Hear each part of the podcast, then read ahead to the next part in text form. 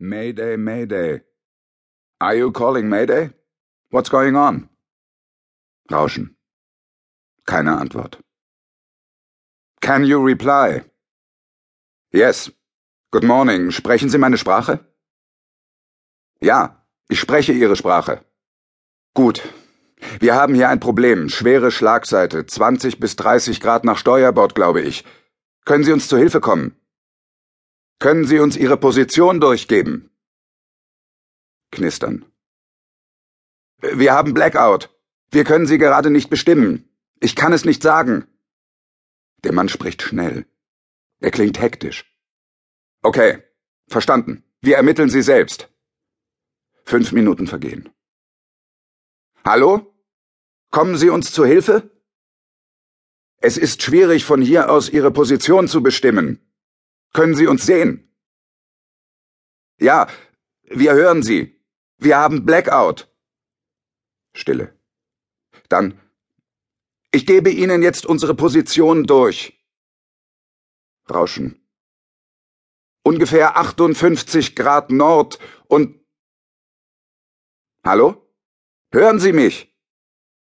Ja, also 59 Grad und 22 Minuten. Verstanden. Und Longitude? Rauschen. 21 Grad 40 Minuten Ost. Es ist schlimm hier, sehr schlimm jetzt. Der Mann ruft. Wir sind unterwegs. Ja. Hallo? Können Sie uns noch hören? Können Sie uns hören? Es kommt keine Antwort mehr.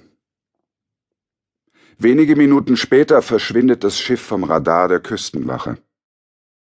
Überlebende berichten, dass an Bord ausgelassene Stimmung herrschte, obwohl viele Passagiere seekrank waren und sich in ihre Kabinen zurückzogen. Die Tanzgruppe trat trotz heftigen Seegangs auf. Der Entertainer sang bis nach Mitternacht und die Karaoke-Bar war gut besucht. Mitten in die gute Laune kam der erste Schlag. Das Schiff erbebte. Wenige Minuten später folgte eine zweite heftige Erschütterung. Irgendjemand sagte, Jetzt haben wir einen Eisberg gerammt. Die Umstehenden lachten. Dann kippte plötzlich der Raum. Stühle flogen, ein Kühlschrank machte sich los, Gläser stürzten aus den Regalen und rissen die Barfrau um.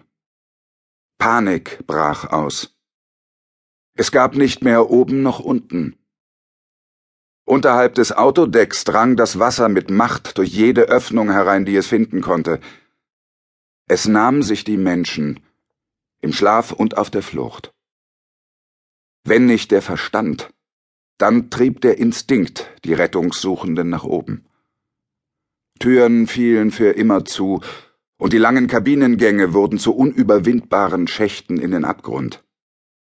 Überall riefen und weinten Leute.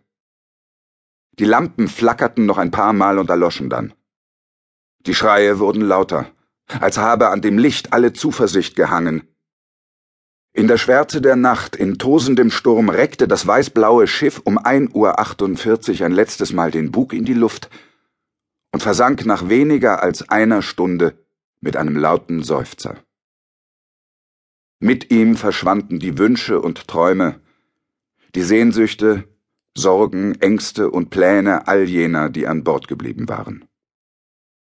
Der Vollmond kam hervor und beleuchtete die gespenstische Szenerie, die sich den im eiskalten Wasser treibenden Schiffbrüchigen bot. Sie starrten in die Dunkelheit und wunderten sich über die eigentümliche, brüllende Stille, die auf das spurlose Verschwinden des Stahlkolosses gefolgt war. Viele von ihnen ertranken in den Stunden darauf in der unerbittlichen, vom Wind gepeitschten See, Viele erfroren, weil die Kraft sie noch vor der Hoffnung verließ, und nur wenigen gelang es, sich auf einer Rettungsinsel zu halten. Dort klammerten sie sich aneinander, während Welle für Welle sie überspülte. Manche erinnern sich, dass der nahe Tod um ein Vielfaches verlockender schien, als noch weiter in der eisigen Kälte auszuharren.